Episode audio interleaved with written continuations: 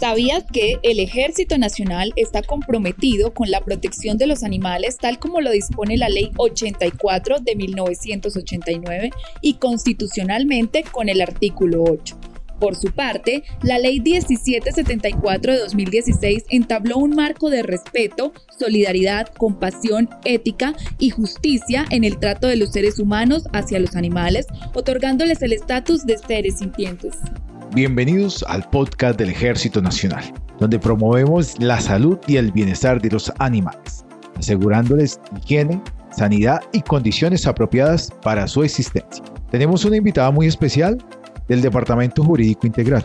Ella es Gina Gabriela García, quien nos hablará sobre el tema de Estatuto Nacional de Protección de Animales en la Ley 84 de 1989.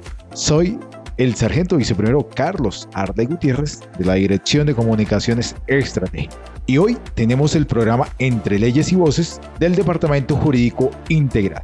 Es así como la protección animal se fundamenta en la concepción de los animales como seres sintientes y que por lo tanto requieren de ciertas condiciones para su bienestar y cuidado, evitando causarles sufrimientos innecesarios.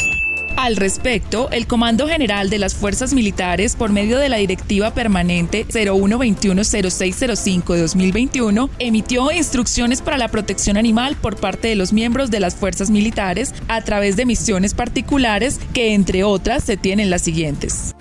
Denunciar todo posible acto de maltrato contra los animales a través de la línea de emergencia 123 y ante las inspecciones de policía y fiscalía propender por la protección y respeto de los derechos de los animales de la institución que son empleados en actividades de seguridad, transporte y deportivas, entre otras.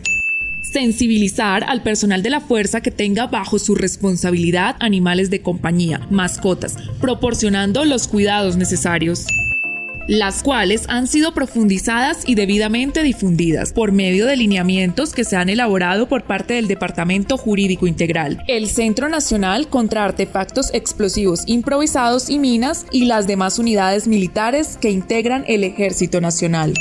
Hasta que uno no ha amado un animal, una parte del alma sigue sin despertar. Anatole France. Gracias al Departamento Jurídico Integral con este tema relacionado al Estatuto Nacional de Protección de Animales quiero invitarlos a que sigan nuestras redes sociales, Facebook, Instagram, Twitter, YouTube, TikTok.